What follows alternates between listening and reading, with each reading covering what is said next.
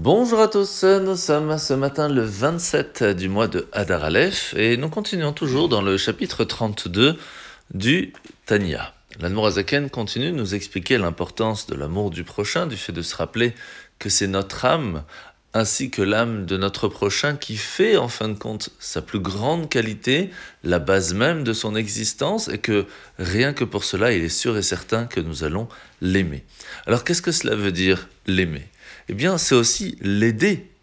être présent pour essayer de l'aider à retrouver en fin de compte le chemin de la Torah des mitzvot, l'amour de Dieu, l'amour du prochain et l'amour de la Torah. Sauf que lorsque c'est une personne dont, nous avons une facilité de parler parce que nous avons des choses en commun, c'est peut-être plus facile, des fois même plus difficile, parce que si c'est notre ami et que l'on le voit en train de faire une certaine erreur, eh bien on se doit, comme on a dit hier, un petit peu de le haïr, mais en fin de compte simplement lui montrer que cela nous fait de la peine dans, de la façon dont il va agir, mais en fin de compte, quelle que soit la personne que l'on connaît ou que l'on ne connaît pas, il faut toujours agir avec amour, avec euh, gentillesse, pour lui rappeler que Akadosh Baruch Dieu est notre Père, ainsi qu'il est notre Roi, et qu'il nous aime autant qu'il attend de nous une certaine crainte, et que les deux sont importants, et que pour cela nous avons la chance d'avoir un intermédiaire sur terre, qui est le Rabbi, Rabbi du mot Roche, Béné, Israël. Ce rabbi va nous aider en fin de compte à nous rapprocher de Dieu par ses écrits, par ses enseignements, et c'est pour cela qu'il est important de les partager, pour que chacun d'entre nous puisse s'y attacher, et grâce à ça, nous rattacher à Kadosh Baruch Mais la base même, c'est de ne pas oublier de le faire toujours avec gentillesse et avec cœur. La mitzvah de ce matin, c'est la mitzvah positive numéro 247. Si nous voyons une personne en train de courir derrière une autre pour essayer de le tuer, eh bien nous devons tuer, ou en tout cas bloquer, la personne qui est en train de courir derrière lui. Zone négative numéro 293-293, c'est l'interdiction d'avoir de la miséricorde pour celui qui essaye de tuer l'autre. On se doit de tout faire pour l'arrêter, même s'il faut le tuer. Négative numéro 297-297,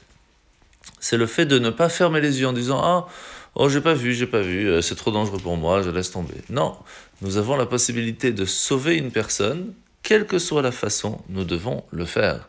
Mitzvah positive numéro 182, c'est l'obligation de créer, de construire des villes de refuge pour que lorsqu'une personne aurait peut-être, sans faire exprès, malheureusement enlevé la vie de quelqu'un, eh bien, il puisse aller là-bas le temps de son jugement et d'être protégé de la famille qui a envie de se venger.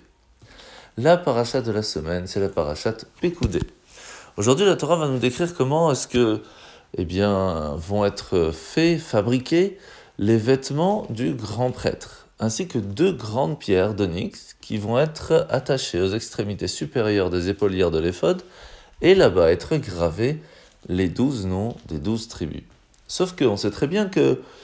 certaines tribus ont été euh, marquées dans l'histoire beaucoup plus que d'autres, que ce soit par exemple Yehuda, qui va être euh, l'ancêtre de la royauté de David,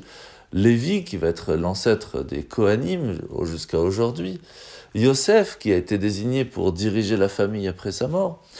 Et pourtant, pourtant, tout le monde va être inscrit sur ces deux pierres selon la chronologie de leur naissance. Pourquoi? Parce que la qualité la plus importante que nous pouvons avoir dans le peuple juif, c'est celle de l'unité. De ne pas mettre euh, au-devant nos qualités personnelles, mais la qualité même que nous sommes unis. Et lorsque nous n'allons pas oublier cette partie-là, eh bien, lorsque le grand prêtre rentrait dans le temple, encore plus dans les jours les plus redoutables, comme Rosh Hashanah ou Kippour, c'était cette unité qui nous permettait d'avoir l'assurance d'une bonne année. Autant nous aussi, nous devons nous rappeler que nous avons chacun, bien sûr, des qualités respectives, mais le plus important, c'est cette unité. Bonne journée à tous et à demain.